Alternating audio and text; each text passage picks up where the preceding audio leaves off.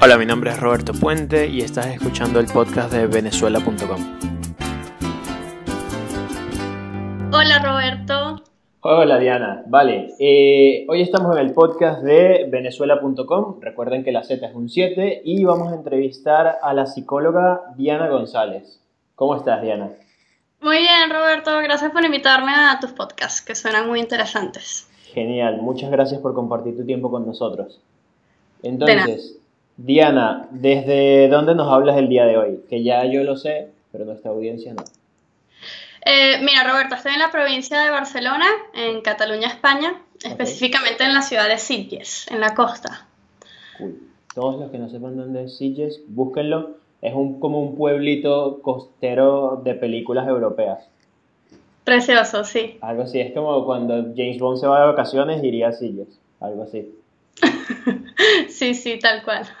Ok, ¿y hace cuánto estás en, en España o en Barcelona? Mira, en Barcelona estoy desde septiembre del 2016. Ok, perfecto. Te voy a preguntar, ¿de qué parte de Venezuela eres? Soy de Barquisimeto. Exactamente, exactamente la calle, para la gente que, que te escuche y, y puede ser de Barquisimeto, diga, ah, yo vivía, yo soy vecino de, de Diana. Eh, mira, orgullosamente soy de las Trinitarias, Ok. de- del Club Hípico Las Trinitarias, sí. Perfecto. Y pues, continuemos. Entonces, ¿en qué momento tomas la decisión de emigrar? Bueno, mira, la decisión de emigrar fue en 2014 porque antes de España estuve en Inglaterra y en. Canarias, bueno. Eh, pero básicamente fue en, sí, 2014 a raíz de los problemas que tanto tú como yo, como muchísimas personas sabemos de la crisis económica y social que, que atraviesa Venezuela. Vale. ¿Y por qué Inglaterra? Mira, a Inglaterra llegué porque mi hermana estaba allá y est- estaba estudiando inglés y me motivó como que, ¿por qué no vienes, estudias inglés y después te vas a Barcelona? Porque Barcelona siempre estuvo en mi cabeza. De Ok. hecho, desde antes de, de las crisis yo quería venir a hacer un posgrado. Y bueno, mi hermana me dijo, ¿por qué no vienes, aprendes inglés y, y te vas un poco más preparada? Y bueno, llegué con la intención de hacer un curso de inglés y terminé estando dos años trabajando allá en Inglaterra. Ujú. Ok. ¿De qué trabajabas en Inglaterra? Era gerente de retail, de mercado mayorista, lo que llamamos H&M, Zara, Ah. estas, estas Ok, tiendas. ok, vale. Cool, cool. Y luego tomas la decisión de venirte a Barcelona.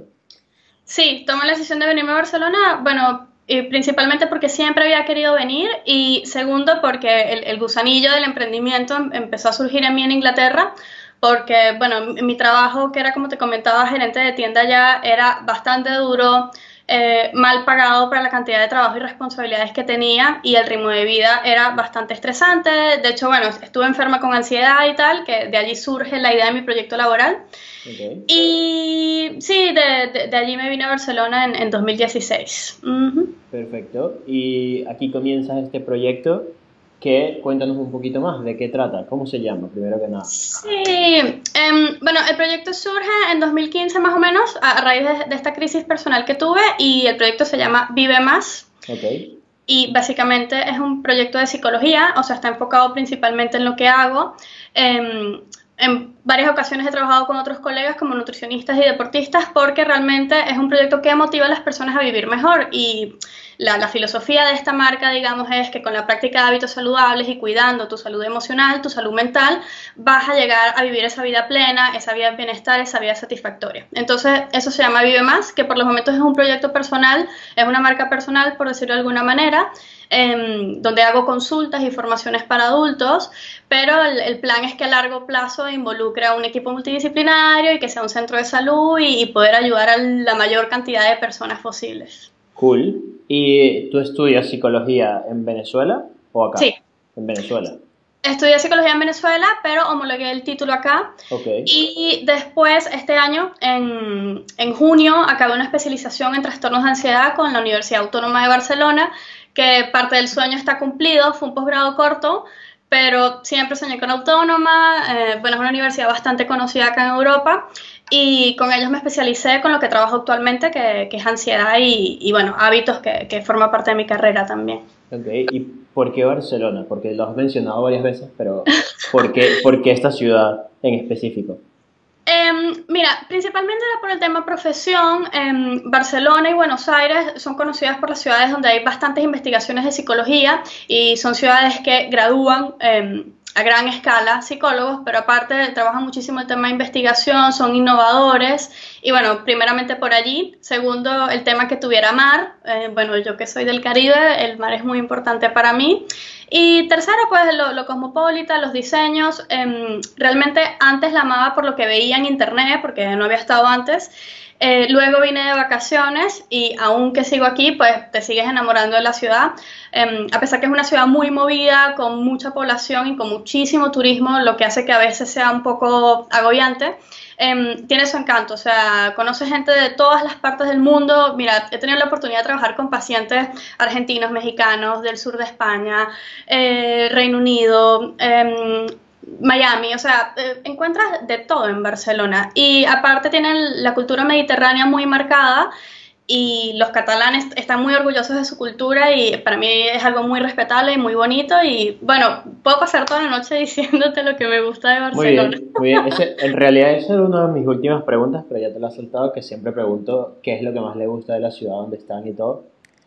Pero genial, me alegra mucho escuchar todo esto. Eh, me gustaría saber cómo empiezas todo lo que es esta marca y todo lo que es atender pacientes, cómo te montas tu consultorio, todo esto desde lo, más detallista que puedo hacer. Buenísimo. Em, bueno, como te comenté, el, plan de negocio empieza a surgir en 2015. Eh, desde que estaba en Inglaterra, pues ya empecé a crear, recuerdo que en un diario tengo apuntado mi marca, mi bebé, ¿ok? Y ya en 2015 tenía nombre y, y, tenía visualizado lo que quería trabajar, que era una vida saludable. Y cuando llego a España, em, lo primero que hago es buscarme un trabajo media jornada porque estaba agotada y segundo porque quería hacer una investigación de mercado, quería averiguar bien cómo era el, el, tema de ejercer, ya sabía que tenía el título homologado, pero bueno, quería empaparme más de información. Y mira Roberto, este es un tip que los que estén en Barcelona lo quiero compartir. Hay una institución que tú tal vez la conoces, que es Barcelona Activa, que trabaja en conjunto con el Ayuntamiento de Barcelona y te brindan asesorías gratuitas, eh, workshops, materiales en todo lo que es tema de emprendimiento. Entonces, prácticamente por todo un año estuve de alumna número uno de Barcelona Activa y me formé desde lo más básico, porque te digo que en psicología no, no, te, o sea, no sabes lo que es un Excel con estadísticas y gastos, eh, sabes lo que es un Excel para test psicológicos, pero no sabes lo que es un negocio. Y mm, bueno, realmente en ninguna carrera. O sea, si te pones a verlo, solo quizás en administración de empresas, pero en ninguna otra empresa, en ninguna otra carrera te enseñan cómo manejar tu negocio y emprender, ¿no? O sea, es algo complicado. Perdón que te interrumpa, pues. No, no, tranquilo, pero sí, o sea, no, no sé si me alegro o me entristece saber que no fui la única en la posición, pero sí, yo, creo que el tema de, de, emprender y de tener tu propio negocio es algo que todos deberían saber, más allá de si lo llegas a hacer o no, pero si te encuentras en una situación de desempleo, de agotamiento, pues tienes esa opción y tienes un conocimiento. Pero bueno, yo no lo tenía y y pasé mucho tiempo formándome a la vez que ya iba desarrollando el Instagram, el Twitter, em, el guion de la página web. Entonces, bueno, fue un trabajo en paralelo con el trabajo de media jornada que tenía y estas formaciones. Eh, y bueno, sumado a libros que leí, eh, etcétera. Entonces, bueno, pasé como que digamos el parte del 2016 y 2017 en ello. Y ya en enero de este año, el 2018, fue como que el paso definitivo donde renuncio a mi trabajo, ¿ok? Estaba en una tienda de, de marca de lujo y dije como que, mira, eh, o, lo, o, lo, doy todo o no lo doy. Porque también, también llegué a un punto que empecé a ver pacientes en mi casa, empecé en mi casa. Eh, y, pero claro, ya, ya no me sentía cómoda por el tema horarios, porque no tenía tanta disponibilidad para ofrecerle a los pacientes, porque se veía súper feo de repente no tener una sala de espera porque estaba en mi casa, eh, a pesar de que tenía un estudio muy bonito. Esperaba en tu cocina. Sí, sí, pero sabes, tenían que usar el baño que usaban mis compañeros de piso. Entonces, bueno, nada, llegó, llegó un punto como que, mira, lo, lo tienes que hacer bien. Y mm, sobre todo que empecé a hacer actividades gratuitas para ver la reacción de la gente, porque algo que me preocupaba era el choque cultural, ¿no? O sea, yo sabía que en Venezuela era buena psicóloga y me iba bien, pero mm, bueno, quería evaluar cómo iba a reaccionar la gente con mi trabajo. Y mm, bueno, pasó que todo, o sea, las personas han sido súper receptivas, la gente necesita información, necesita ayuda, entonces ya superada la barrera cultural y la barrera tiempo, dije como que mira, ya, eh, lo, lo, hago. Entonces bueno, en enero di el paso y pues nada, ya formalizar el tema fiscalidad, darme de alta como autónomo, que es lo que se llama aquí trabajar por cuenta propia. em, buscar el consultorio, aún no tengo un consultorio propio, pero eh, rento en un centro de salud que son unas personas espectaculares, comparto el centro con otros profesionales. Y bueno, nada, a partir de allí pues ha sido historia, pero bastante trabajo, mucha movilización, inversión en marketing, pérdida de dinero, eh, porque bueno, de, nuevo, soy primeriza en el tema del emprendimiento y, y bueno, eh, empecé haciendo muchas cosas yo sola, ya actualmente me ayuda una persona con el marketing que, que me va fenomenal con él. Em, pero bueno, al principio sí, perdí bastante tiempo y dinero con tonterías, con, con, publicaciones en redes sociales, por ejemplo. O sea, em, me gastaba un montón de horas. No te preocupes, yo la primera vez que emprendí tenía 15 años, ahora tengo 27 y todavía sigo perdiendo dinero y tiempo. pero seguro menos que yo. no, no, es, es, es cuestión de aprendizaje, ¿sabes? Entre más metas la pata, más aprendes. Ya, sí, sí. Entonces, vale, me gusta todo, muy interesante. Quería entrar un poquito en temas de que me dices que estás especializada en ansiedad, ¿no? ¿Qué consejo podrías darle a las personas que se vienen de Venezuela? Que normalmente esto, primero un consejo genérico, ¿no? Que es lo que le pido a todo el mundo, ¿vale?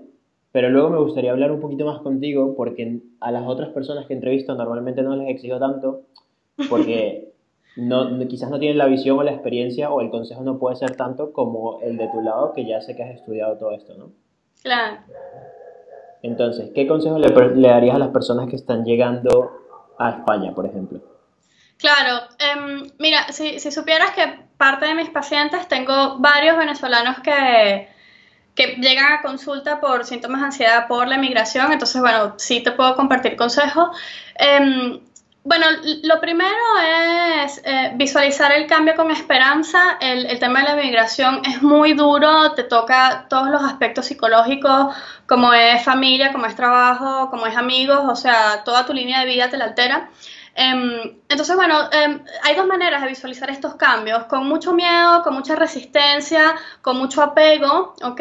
O con entusiasmo, con optimismo y con esperanza. Em, de nuevo, el tema de la migración es muy complicado, pero a la vez he visto a tantos venezolanos surgir y, superar estos días. Em, Roberto, que lo, que les puedo sugerir es que lo visualicen de la manera más positiva posible, que aguanten, que respiren y que usen mucho sus herramientas o las personas con las que cuentan. Algo que me dicen mucho los venezolanos es que se sienten solos, que ya no tienen amigos, que ya no tienen a su familia, pero tenemos estas herramientas, como estamos hablando tú y yo, que tal vez estamos a kilómetros de distancia, pero te puedo sentir tan cerca como si estuviéramos en persona. Entonces, esto es algo tan sencillo como puede hacerlo cualquier otro venezolano, llamar a, su familia, a sus mejores amigos, mira, me siento solo, ¿qué estás haciendo? Eh, vamos a tomarnos una cerveza a distancia. Entonces e, es una manera superficial de compartir, pero te llena el alma de la misma manera. Entonces eso, contar con las personas que te rodean de una manera u otra, estén físicamente o no, y nada, e, echar la lloradita cuando lo necesites. Ok. ¿Y cómo, cómo sugerirías, sugerirías Ok, ¿cómo sugerirías que eh, este desapego un poco a, a, Venezuela? O sea, no... Porque yo creo que mucha gente se enfoca en lo malo, ¿no? O sea, en, en quizás allá están pasando trabajo, en, bueno, me vine y ahora no tengo amigos, o en Venezuela yo era tal cosa y ahora aquí no lo soy, ¿no? Que son cuestiones del ego y son cuestiones del apego. Entonces, ¿cómo sugerirías que una persona pueda ir quizás explorando nuevas cosas, conociendo nueva gente, sin tener eh, todos estos recuerdos y sin comparar, como vale, ¿sabes? No se ríen de mis chistes, por ejemplo, ¿no? Claro, sí, eh, eso pasa y es tal cual como tú lo dices. Em, mira, una de las maneras de, superar el apego es recordarlo de una manera bonita, ¿ok? Inevitablemente están los recuerdos y están esas experiencias, pero es, también ver el, hecho de que, oye, lo pudiste vivir. O sea, hay, muchas personas que están emigrando muy jóvenes, pero hay otras como tú y yo más, más adultas que, que, bueno, tuvimos la oportunidad de tal vez hacer una carrera universitaria o la secundaria o de vivir el hogar, ¿no? Entonces, eh, esas personas que tuvieron esa oportunidad, pues no lo vivan desde el ya no lo tengo, sino, oye, qué bien tuve la oportunidad a pesar de. Y segundo, ver, ver esta etapa como algo transicional, ¿ok? Temporal, no es para siempre y por supuesto los cambios llevan un tiempo. Entonces sí, tal vez dejaste cosas muy preciadas para ti, como puede ser un cargo en una empresa, como puede ser una casa, como puede ser tu familia. Pero también esas cosas son recuperables. No va a ser lo mismo, eso hay que entenderlo. O sea, no vas a tener exactamente lo mismo, pero tú puedes crearte una nueva realidad. Pero bueno, para esto, eso, hay que tener cierta disposición, hay que visualizarlo, hay que respirar, hay que aguantar, pero entender que es transitorio y que puedes crear tus nuevos caminos. Sencillamente vas a crear un nuevo camino. Venezuela era a la izquierda, ahora tú te estás yendo hacia la derecha, pero por los dos caminos puedes sembrar y cosechar y, recoger frutos muy hermosos.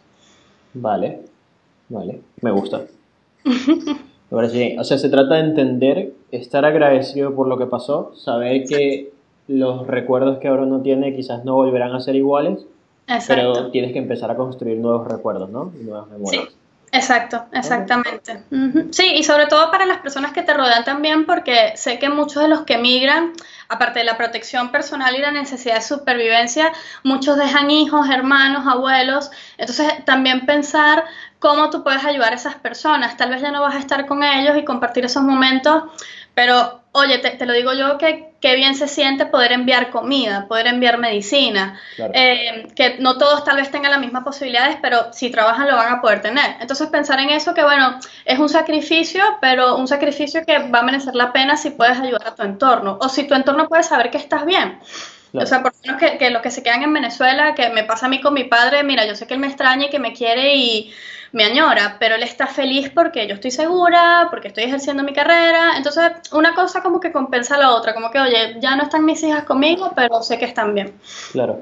¿Y qué opinas de, de por ejemplo, ah, yo leí un libro que se llama The Big Leap, ¿ok? Y tiene, dice que normalmente las personas tienen cuatro barreras, que siempre son mentiras, pero entre una de esas barreras está el hecho de la lealtad de eh, yo no lograr ciertas cosas por serle leal a otras personas, ¿no? Entonces creo que eso le pasa a muchos venezolanos que sienten que no pueden disfrutar estando en un nuevo país porque eh, su gente o mucha gente que dejaron atrás no está pasando una buena situación.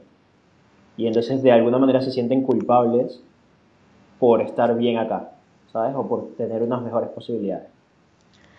Claro, mira, te voy a decir lo que una vez dijo Beto, que es el, vocalista del grupo Rawayana, ¿los conoces? Sí, sí, claro. Eh, apodo, me quitó el apodo. Ah, bueno, claro, Beto. Bueno, mira, em, el primer concierto que ellos dieron aquí en Barcelona estaba pasando el tema de protestas en Venezuela y lo primero que dijo Beto al iniciar el concierto fue no se sientan culpables, ustedes están aquí hoy porque tienen que estar.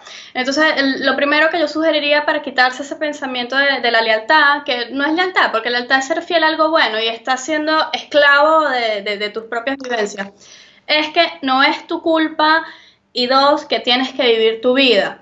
Este, por supuesto, sin descuidar a las personas que amas y las personas que necesitan de tu atención, pero la vida es una sola. Y si emigraste de Venezuela, si saliste de Venezuela, es porque querías una vida mejor.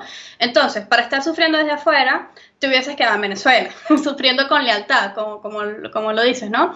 Entonces, nada, es quitarse ese chip de la cabeza y, mira, no, no es nuestra culpa. O sea, Tal vez en ese momento todos hemos tenido ese sentimiento, pero no es nuestra culpa. Nosotros no manejamos el país, nosotros no llevamos al país como un Titanic tirado por la borda.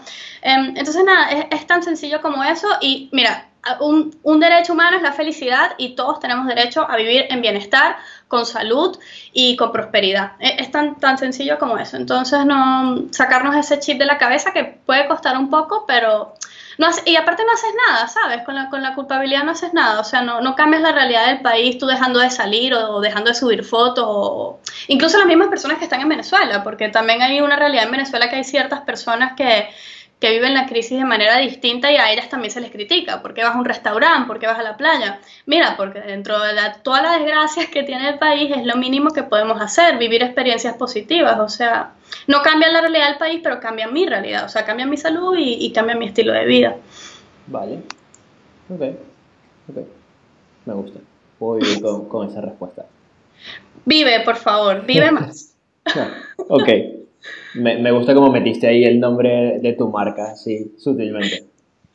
Ah. Ok. Eh, ¿Crees que, que, como venezolanos quizás tengamos algún, algún freno o alguna, algún pensamiento que, que, quizás nos pueda limitar? Yo tengo una teoría que, he visto con, con, las culturas latinoamericanas, pero me gustaría saber tu opinión de quizás Venezuela o quizás Latinoamérica tenga algún, algunos pensamientos que están muy dentro de nosotros y quizás no nos damos cuenta de ellos. Em, bueno, luego me gustaría saber tu teoría, pero en base a mi experiencia te digo que algo que he visto, y de hecho no solamente lo he visto con venezolanos, lo he visto con otras culturas latinas también, y es que a veces sentimos vergüenza o rechazo hacia mismas personas de, nuestra cultura, de nuestra nacionalidad.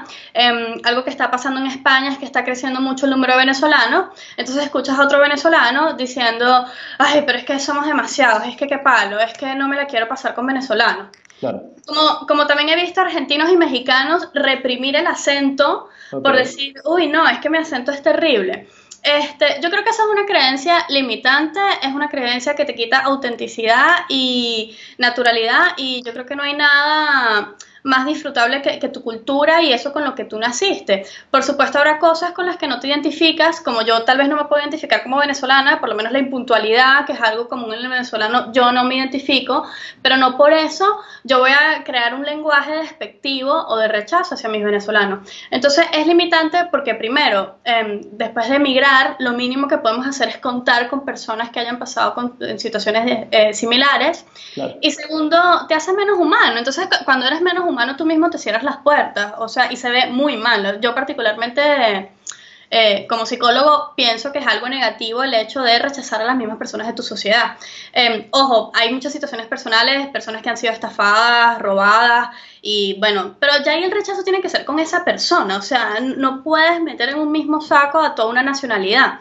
Y pasa, pasa, Roberto, te lo digo que lo veo en todas las nacionalidades. De hecho, estereotipamos, no sé, te, puedo hablar de los gays, de los vegetarianos, de, o sea, e, el ser humano tiene un tema con la generalización que, que tenemos que educarnos acerca de eso y entender que antes de nada somos individuos, individuos que funcionamos en sociedad, pero como individuos tenemos características únicas. Ok, ok. Creo que también, también se ve el otro lado completo que es no querer estar con españoles, ¿no? Por ejemplo. O sea, que lo he visto mucho de que mis amigos, por ejemplo, todos sus amigos son nada más venezolanos, ¿sabes? Y, y, crean como un círculo de gente que quizás se reúne para recordar, o sea, es algo que he visto a veces en reuniones y, y, y muchas veces he dejado de ir por esto mismo, ¿no? Que es como un círculo vicioso en el que primero quizás nos quejamos de, de cosas que este país no se parece a Venezuela Luego recordamos lo bien que estábamos en Venezuela, luego volvemos a hablar de, no sé, de política o de cualquier otra cosa, y luego volvemos otra vez a caer en lo mismo, ¿no? Y entonces es como este círculo de... También pasa mucho, quizás en, Cataluña pasa también bastante por, por, el catalán, o sea, porque también hay mucha gente que aquí habla en catalán nada más, y entonces hay gente que quizás se siente rechazada por este tipo de cosas, ¿no? Entonces es, es exactamente el otro lado que tú acabas de hablar, que también está muy mal. Claro, y, también es una creencia limitante y, tú mismo lo has dicho, ahora, o sea, has dicho un ejemplo muy bueno que, que se lo he escuchado a venezolanos y personas de otra nacionalidad quejarse por escuchar catalán, o sea, estás en Cataluña, si no quieres escuchar catalán, pues te vas a Inglaterra, por ejemplo. Pero bueno, más allá de esto es el tema de la flexibilidad y la adaptación al cambio y de ver las cosas con balance. Em, mira, Roberto, todos los países, todas las naciones, todas las ciudades tienen aspectos positivos y negativos. Ya depende de ti la interpretación de tu realidad. Si te quieres fijar en los negativos y vivir comparando de tu espacio anterior, que en este caso es Venezuela, pues mira, muy bien, pero eso te va a generar frustración, te va a generar un sentimiento de comparación y sobre todo insatisfacción, porque es que estás comparando de malo a bueno y por supuesto aquí hay una racha importante. Claro. Em, a veces la comparación es inevitable, eh, sobre todo porque venimos de un país hermoso, a pesar de las cosas, entonces claro, hay cosas que añoramos. Pero mira, de nuevo, ya no está. Entonces lo, que más te queda es el recuerdo y, verle las cosas positivas al área donde estás. Y, te digo, España tiene muchas cosas que avanzar, también a nivel político, pero también tiene muchas cosas disfrutables. Entonces es eso, no, limitarte y no sabotearte tú mismo. O sea, es que lo, es lo más tonto que puedes hacer, sabotearte tú mismo tu realidad. Claro, además que yo eh, considero que el venir de un país como Venezuela, que ahora está pasando por una crisis tan grande, te da una visión completamente distinta que la mayoría de la gente no tiene. O sea, porque te permite estar agradecido por cualquier tontería, ¿sabes? O sea, aquí la gente viene y se queja de que yo trabajé como servicio técnico de Apple, ¿sabes? Y entonces la gente, por ejemplo, se quejaba de que mi iPhone me va a tardar dos días más en llegar, por ejemplo. Y yo era como, vale, en mi país la gente se está muriendo de hambre, ¿sabes? Es una comparación de tu problema es completamente válido, pero para mí este tipo de problemas no me afecta, ¿sabes? No son, no son cosas que quizás me vayan que entiendo que para los demás es una putada porque están hablando contigo y entonces tú, tú estás rechazando sus problemas, que también tienes que tener un balance ahí de no, de no rechazarlos, pero al mismo tiempo te da una perspectiva de cuáles son problemas que vale la pena enfrentar y cuáles son problemas que simplemente no, no valen la pena, ¿no? Claro, bueno, lo, lo de valer la pena depende de la realidad de cada quien y... Claro, claro estoy completamente de acuerdo. Ciertamente habrá problemas que desde tu realidad sean insignificantes, pero bueno, para otras personas le darán más valor y definitivamente eso depende de la experiencia y, las necesidades de cada quien, porque sí, tal vez para mí que vengo de Venezuela, la comida y la medicina es una necesidad básica porque la llegué a no tener. Pero bueno, tal vez aquí que, que, no han vivido eso, pues un iPhone es una necesidad. Y es válido, o sea, desde cierto punto de vista puede ser insignificante, pero sigue siendo válido porque eh, es una necesidad de una persona. No, no digo que no sea válido, sino que digo que no te frena. ¿Sabes? Como tú como persona tienes como ahora una conciencia que te permite decir como, vale, ¿sabes? Yo la uso para estar muy agradecido, ¿sabes? Claro. De, tener la oportunidad y la suerte de estar acá. Y de, claro y de poder contribuir en todo lo que puedas, ¿no? Claro, claro, no, y, síguelo usando, si eso te, yo, digo que todo lo que te genera emociones positivas hay que usarlo. Y si esta experiencia de migración a ti te ha hecho valorar más las cosas, pues maravilloso, o sea, te, te, hace crecer como persona definitivamente. Vale.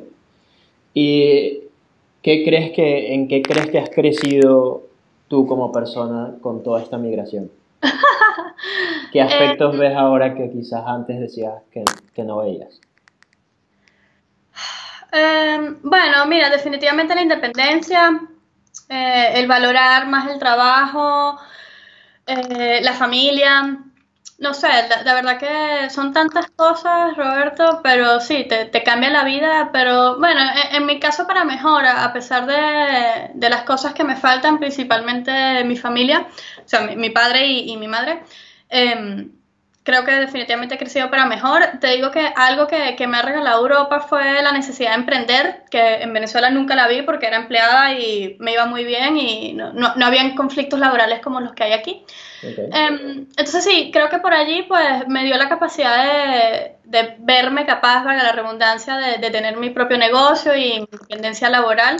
Entonces, bueno, es algo con lo que estoy muy agradecida con la vida, definitivamente. Antes no me, o sea, hace 10 años me hubieses dicho que, que, iba a tener yo misma mi marca y mi consultorio y iba a estar lidiando con todas estas cosas. Eh, te hubiese dicho como que, no, mira. Entonces Ya, ya, ahorita sí esa perspectiva me cambió. Vale, me gusta. ¿Y em, cuál crees que es el mayor error que cometiste cuando emigraste? O sea, una metida de pata que podrías compartir para que las personas aprendan de ella?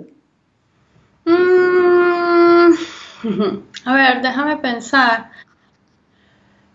Eh, o una metida de pata que hayas cometido últimamente y que las personas puedan aprender de ella. Mira, puede ser que un error haya sido eh, emigrar a, o sea, inicialmente creo que te comenté, mi punto de partida fue eh, Caracas, Canarias. Digamos, llegué a Canarias, duré un mes en Canarias y realmente Canarias estaba muerto, muerto en tema de trabajo y todo. Entonces mi consejo para las personas que emigran es que, ah, o sea, averigüen bien de la zona donde van a llegar. Y ahorita hay venezolanos en todo el mundo, entonces, bueno, em, preguntar cómo vas a hacer. Y mm, otro consejo que, bueno, a mí no me ha pasado, pero lo estoy viendo con venezolanos aquí en Barcelona, es em, hay que ser bastante conscientes con el tema de la legalidad.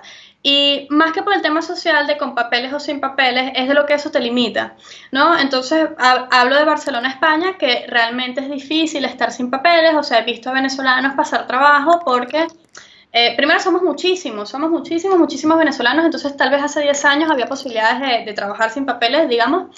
Em, pero bueno, ahorita lo veo complicado, entonces yo lo que le sugeriría es, o bien, vente con un buen colchón para, para estar el tiempo que tengas que estar sin trabajo, o asesórate bien con un abogado, o sea, cuáles son tus opciones para, para estar legal. Y de nuevo, no, no, no, quiero catalogarlo a nivel social, ¿ok? Porque da igual, más bien no deberíamos tener estos límites en, en, la humanidad, por decirlo de alguna manera, pero bueno, es una realidad. Entonces sí quisiera compartir esto con, con los venezolanos que, que, me ven o que tienen planes de irse. Hay muchísimos destinos en el mundo y averiguar bien a dónde voy, cuáles son las condiciones allí y qué tengo que hacer para yo estar bien allí. No, no emigrar ahí al... al claro Claro, porque es súper complicado estar en Barcelona sin tener papeles. O sea, porque ahora mismo para un negocio es complicado tenerte y aparte no solo para un negocio, o sea, el hecho de solo alquilar un piso te piden que ya tengas trabajo, el, para todo te piden tus papeles, trabajo o lo que sea, entonces es súper complicado. Sí, sí, yo creo que aquí en otras partes del mundo, pero... Claro, hablo de aquí porque es lo que veo y es lo que yo puedo comprobar que, bueno, gracias a Dios mi, familia es española y yo, no he tenido dificultad, pero he visto gente y, mira, a veces te, da dolor porque lo, más que puedes ofrecerles es un colchón y una arepa, ¿sabes? Claro. Este, pero sé que necesitan más, o sea, abrigo, eh, trabajo, mercado, pañales para los niños, qué sé yo, o sea, tantas cosas. Claro, claro. ¿Y cuál es la comida que más te gusta de Venezuela? Ay, bueno, la arepa. ¿La arepa? Ok. Sí, sí, sí, sí. Sí, y aquí, aquí se le daba a probar a tanta gente y bueno, se, ha vendido bien. Sí, sí. De hecho, ahora hay tapas venezolanas en todos. Hay pequeños en el cine. Sí, sí. ¿En cuál cine? En Yelmo. Ah, ok, no sabía, no sabía, pero, pero he visto muchos restaurantes. Es que yo voy aquí, una cosa que, sabe, que debería saber todo el mundo es que los cines o sea, España traduce todo. Entonces, ¿sabes? Las películas son traducidas al castellano. claro. Entonces, Yelmo creo que es el único cine que tiene las películas en su versión original, subtitulada. Entonces, me gusta más las versiones originales. Es costumbre ya. Quizás si hubiera crecido toda la vida con eso, no, no tendría, pero... Claro, sí, sí, no, te entiendo. Yo, igual voy al de Balmes porque igual eh, prefiero las películas subtituladas al original, sí. Costumbres. Sí, sí, tal cual. Em, veamos, ¿una persona que admires venezolana? Em, mira, ahora mismo Nelson Bustamante porque... Porque eh, el video con, con Luis Chatén. sí, Yo sí, lo vi, sí, iba llorando en el metro, ¿sabes? Iba ahí en el metro todo cabizbajo viendo el video y era como... Vale, se te pone el corazón chiquito. Sí, sí, sí, sí. Sí, bueno, a él y a, todos los venezolanos que están ayudando a otros venezolanos, definitivamente los admiro. Y, bueno, empezando por los que siguen luchando en Venezuela, o sea, todos son admirables. A mí me parece admirable la cantidad de personas, mm, solamente en Barcelona, que están ayudando a venezolanos, o sea, venezolanos que están haciendo recaudación de fondos, que con sus productos están dando un porcentaje para enviar a Venezuela que están recogiendo abrigos para las familias que no tienen porque ahora estamos en invierno. Todo esto es, es increíble, o sea, la cantidad de gente que se está echando una mano es muy, muy grande. sí. Eso, es admirable. Sí, sí, y es un claro ejemplo de lo que es el venezolano antes de esta crisis, ¿no? Ahora mismo, bueno, no, no sé en qué nos estamos transformando, pero el, venezolano innatamente generoso y, y, ayuda a los otros. Claro. ¿Y qué es lo que más extraña de Venezuela? Mi perra. Okay. ¿Qué perra era? seguro. ¿Perdón? ¿Qué perra era? O sea... Es. Sigue viva. No me la mato. Sí. está haciendo? Eh, es una pincher y se llama Tequila. La, la, tiene mi padre. Muy bien. Yo tengo una salchicha, se llama Ivy. Ivy. Y la tiene mi madre. Sí, sí. Y el, la perra de mi mujer, que bueno, ahora es mi perra, sí nos la trajimos. ok. ¿Qué perra es? Es, es de taller. Ok. ¿Sabes? Mezcla. sí, sí, es una mezcla, pero es, es, increíble, o sea, luego, luego te cuento porque no me voy a poner a estas cosas en el podcast. Ok, ok, vale, igual, tenemos que, igual tenemos que quedar, Roberto. Sí, genial, genial. Eh, cualquier día vamos así, Jess, porque me gusta mucho. Bienvenido, bienvenido, cuando quieras. Vale, eh, Diana, ¿algo que te gustaría agregar que no te haya preguntado, que creas que sea importante? Um, no, mira, realmente pues animar a, todo el que esté pensando en emprender, ¿ok? Sobre todo los venezolanos aquí en España, ya hay muchos em, que, están en ello y, nada, creo que es una buena opción y pues nada, que cualquier duda me pueden contactar y preguntar y lo, que pueda hacer, pues echaré una mano. Perfecto. ¿A través de dónde te pueden contactar? Eh, mira, estoy en la mayoría de las redes sociales, Facebook, Twitter e Instagram, como Vive Más BCN, ¿ok? La abreviatura de Barcelona, Vive Más BCN. Y sí, por allí cualquier duda la puedo contestar. Y tu página web es igual, ¿no? Sí, sí, vivemasbcn.com. Vale, de todas maneras lo dejaremos en las notas del programa y te crearemos un perfil en la página web para que lo tengas allí. Perfecto. Ok, entonces Diana, muchas gracias por tu tiempo, muchas gracias por compartir con nosotros. A ti, gracias. Y un abrazo gigantesco de aquí hasta allá. Vale, y eso ha sido todo con el podcast con Diana González. Eh, dejaremos todas las notas en el programa, su página web, su link de Instagram y su perfil dentro de nuestra web si la quieren contactar.